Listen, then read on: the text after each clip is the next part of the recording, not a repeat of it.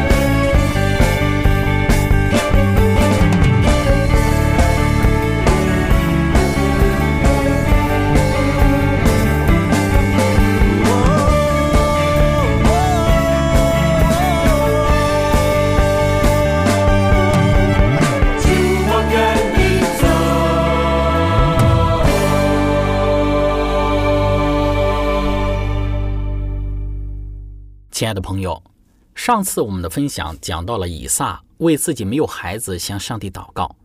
我们从圣经之中归纳出五个方面的原因，论述人为何不能生育。极有可能的，以撒的妻子利百加不能生育，是出于上帝对于这一对夫妻的考验。在这样的背景之下，以撒没有尝试像他父亲亚伯拉罕一样，用自己的方法去求得孩子。乃是将他的目光转向上帝，向上帝祷告，祈求上帝的赐福。虽然在现今的时代，许多的人认为祷告似乎有些时候显得并没有什么大的作用了，但是出于信心的祷告一定会得到上帝的回应。的确，当以撒向上帝祷告之后，上帝就赐给他孩子，而且是双胞胎，一胎双子。这给我们看到的是祷告的效果。今天我们要来看一看。在兄弟二人尚在母府之时，他们如何表现出了相争的状况？首先，我们看到，当以撒的祷告蒙上帝垂听之后，圣经就讲到以撒的妻子利百加，她就怀了孕。然后第二十二节说到，孩子们在他府中彼此相争，致使利百加非常的苦恼。或许是因为利百加在怀孕的过程之中，妊娠反应比较大。又或者是因为利百加怀的是双胞胎，那么当两个胎儿在母腹之中，随着月份的增大，胎儿活动更加频繁，就导致利百加非常的不舒服。因此，作为时常祷告的以撒的妻子利百加，他也就去到上帝那里去祷告求问。圣经说，他就这样说：“若是这样，我为什么活着呢？”也可以翻译为“我为什么如此呢？”他就求问。耶和华，圣经注释讲到说，利百加为他自己和他孩子的安危而感到惴惴不安，不知所措的他来到了耶和华上帝面前，寻求一个解释。尽管许多古代和现代的注释家给予了不同的解释，但这并不必然意味着他使用了一位中间人，更不意味着他需要这样一个人。有些人推测，利百加他可能去求问了麦基喜德、亚伯拉罕或者是以撒。但是最有可能的是，是他在祷告中直接求问了耶和华上帝。我们为什么要对他与上帝亲自的交谈而感到奇怪呢？上帝他是一视同仁的。亲爱的朋友，在这里我们看到利百加向上帝献上的祷告是直接的。其实我们每一个人都可以直接的来到上帝的面前，向上帝诉说我们的需要，讲述我们的需求。我们不需要非得透过他人为我们祷告，上帝才会垂听我们的需要，垂听我们的祈求。其实不需要的，我们就可以非常直接的来到上帝面前向他祷告。当然，有时候我们自己感觉到力量不足的时候，我们也需要他人来为我们代求，需要他人为我们祷告。但是总不要忘记我们自己对于上帝的祷告和祈求。我们看到，当利百加如此的祷告的时候，上帝就回应了他。耶和华对他说：“两国在你府内，两族要从你身上出来，这族必强于那族，将来大的要服侍小的。”在这里，我们看到了上帝亲自回应了利百加，并且讲述了双胞兄弟后来必要相争的预言。首先，第一个相争的表现就是两国在你府内，两族要从你身上出来。两国指的就是以扫的后代以东人与雅各的后代以色列人之间的象征。如果我们比较多一点的来谈论后来以东人与以色列人之间的相争的话，我们还可以看到更多。以色列人出埃及之时，以东人不允许以色列人从自己的国土经过。列王时代，以色列人也与以东人有过多次的战争。在后来以色列人被巴比伦掳掠的时候。以东人落井下石等等的，我们会看到，在利百加孕育兄弟二人之时，那么以扫和雅各兄弟二人的相争就开始了。那上帝清楚地向利百加说明了，两国在你府内，两族要从你身上出来。这两国两族并不是友好的，乃是彼此之间敌对的。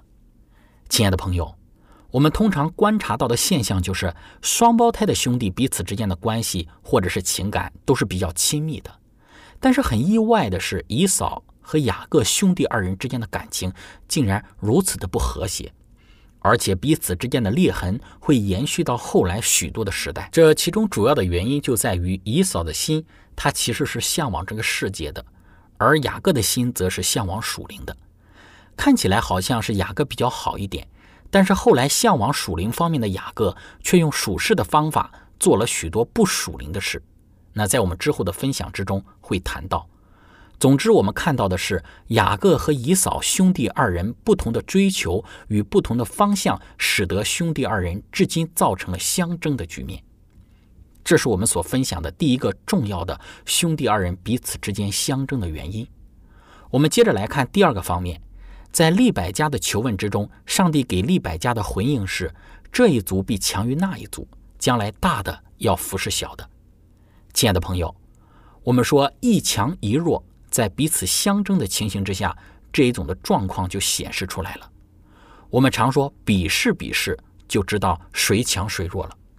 在圣经注释之中说道，一位天使向利百加揭示了两个即将出生之婴儿的一些未来。他们此时似乎已经开始为地位的高低相争了。天使的语言在以扫和雅各的后代，即以东人和以色列人的历史之中应验了。这两个兄弟之邦历来彼此为仇，而以色列经常显得更为强大。大卫曾经征服了以东人，《撒母耳记下》的八章十四节，《列王记上》的十一章十六节。后来亚玛谢王又曾打败过他们，《列王记下》十四章第七节，《历代之下》二十五章十一到十二节。两约时期的哈斯摩年王约翰叙尔堪一世，终于在公元前一百二十六年。接受了他们的自主权，他强迫他们接受割礼和摩西的律法，并服从一位犹太巡抚的管制。上帝对以扫和雅各品格的洞察，以及他对他们未来的预见，使得上帝得以在他们出生之前就选择雅各作为长子名分的继承者和基督的祖先。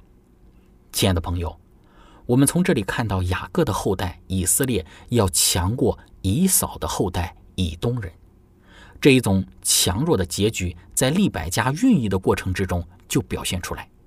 上帝预言了以色列与以东人之间会经常的比试、争夺强弱的情形，但是最终还是以色列人要胜出，以东人要服侍以色列人，也就是大的要服侍小的。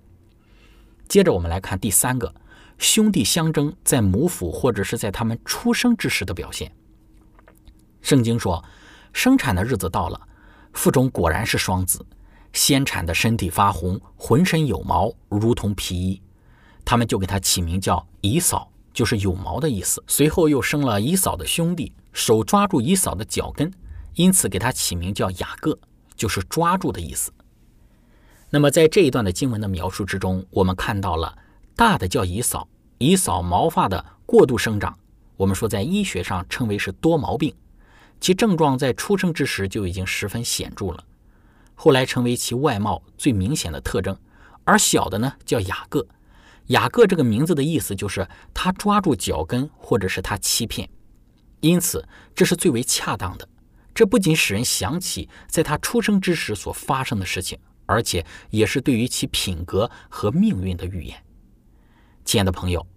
我们从雅各抓着以扫的脚跟出生这一种的情形来看，《创世纪》的作者是在表达雅各要争着先出来这样的含义。但是我们说，在母腹之中，或者是在出生之时，雅各与以扫具有这一种相争的意识吗？人到了多大才会有这一种攀比相争、鄙视的这一种的意念呢？这或许需要一定的医学理论来去论述这个概念。但我们从圣经之中可以看到。兄弟二人的相争是在他们还在母腹之中就开始，在出生之前，这一种的行为就已经表现出来。因此，我们说兄弟二人的相争的渊源是很深的。雅各似乎总是想要走在以嫂的前面，总是要得以嫂生来就具备的特权。这个特权就是长子权。之后我们的分享会特别的讲到对雅各而言似乎就比以嫂晚出生几分钟而已是拉着以嫂的脚后跟儿出生的。不是生了以嫂之后很久雅各才出生乃是在极短的一段时间里雅各就跟着以嫂生出来了。因此对于雅各而言在之后慢慢的长大他就会觉得为什么自己仅仅只是比姨嫂晚出来几分钟的时间，自己就没有那长子的特权了呢？这就是我们所要讲的第三个姨嫂雅各兄弟二人在母府以及出生之后相争的表现。分享到这里，我们一起来聆听一首诗歌：我们爱，让世界不一样。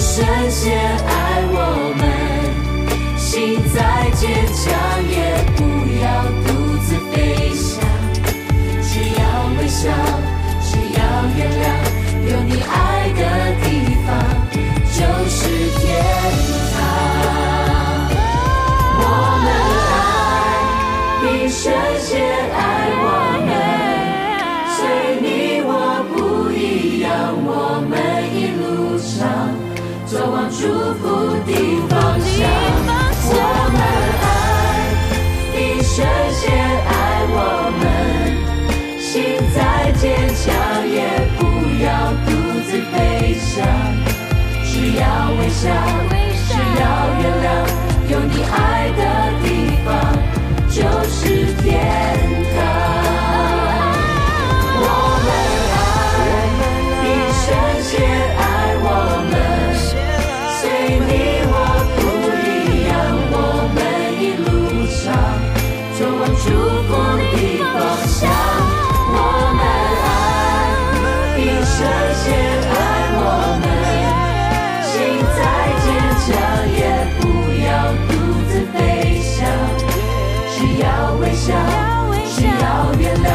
有你爱的地方就是天堂。我们爱，一生先爱我们，心再坚强也不要独自飞翔，只要微笑。只要月有你，爱的地方就是天堂。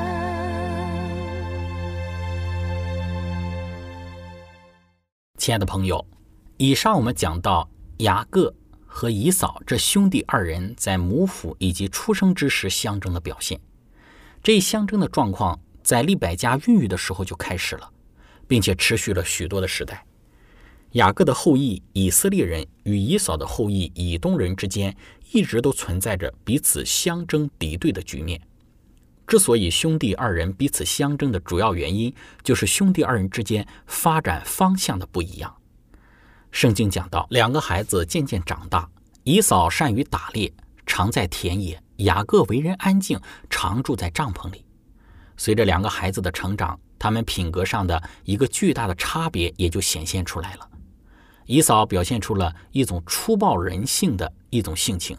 着迷于田野和丛林中任性和喜欢冒险的生活，雅各则为人安静。被翻译为“安静”的希伯来词暗示着一种亲切、虔诚和有教养的个性。安定的家庭生活的责任对于以扫来说显得极其的单调和令人烦躁，但对于为人安静、常住在帐篷里的雅各来说却显得十分的自然。以嫂从来也没有从青春期肉体和情感上的烦躁不安之中成熟起来，而雅各却培养出了随着人的成熟而来的坚定品格和良好的判断力。第二个使得兄弟之间彼此相争的原因是父母对于两个孩子的偏爱。第二十八节说到，以撒爱以嫂，因为常吃他的野味，而利百加却爱雅各。在圣经注释之中讲到，以撒不顾儿子作为一家之主的品格条件，而对长子盲目的偏爱，给家庭之中带来了纷争，结果导致了兄弟之间以及他们的后代之间几个世纪的冤屈、痛苦和不公。以扫对以扫的偏爱，似乎至少是部分的基于他对于野味的喜爱。先祖如此的让他的爱和他的正义感和虔诚被他的食欲所控制，实在是令人惊叹和失望的。另外，他的经历也是对于我们的一种警告：偏爱一个孩子过于另外一个孩子，无疑的就会造成嫉妒、纷争、怨恨和痛苦。亲爱的朋友，我们说这两个原因是我们今天需要留意的。对于雅各和以扫兄弟二人而言，如何发展自己的人生方向，在于自己的选择。虽然雅各选择的是属灵的道路，但是我们也要小心，即便在往属灵道路上发展的时候，也要留意，不要用属世的方法来对待属灵的事。同时，也要让我们知道，在一个家庭之中，如何学习平衡的对待自己的儿女，不要因为偏爱某一个而使另外一个人受到了冷落。也不要因为父母彼此偏爱不同的孩子，而导致了孩子们之间不和睦的局面。归根结底，当我们去看以扫和雅各这兄弟二人之间相争的一个事实的时候，他其实背后也在传递着一个爱世界的人以及一个爱上帝之人，他们的整个生活上显然表现的区别和不同。但是无论如何，让我们知道，即便我们本着一颗爱上帝、爱慕真理的一个心，但是仍然让我们以雅各他的行为作为一个见解。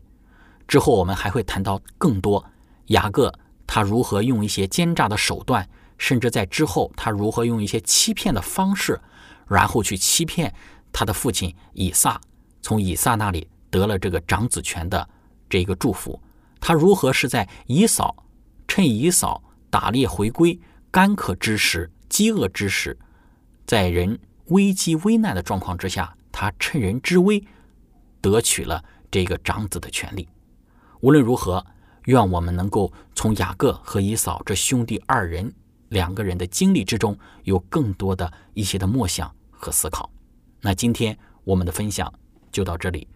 最后，如果您想与我们有更多的关于圣经真理方面的互动，或者是您愿意与我们分享在您生活之中的见证、信仰的经历、灵修的感悟等等，那非常欢迎您的来信。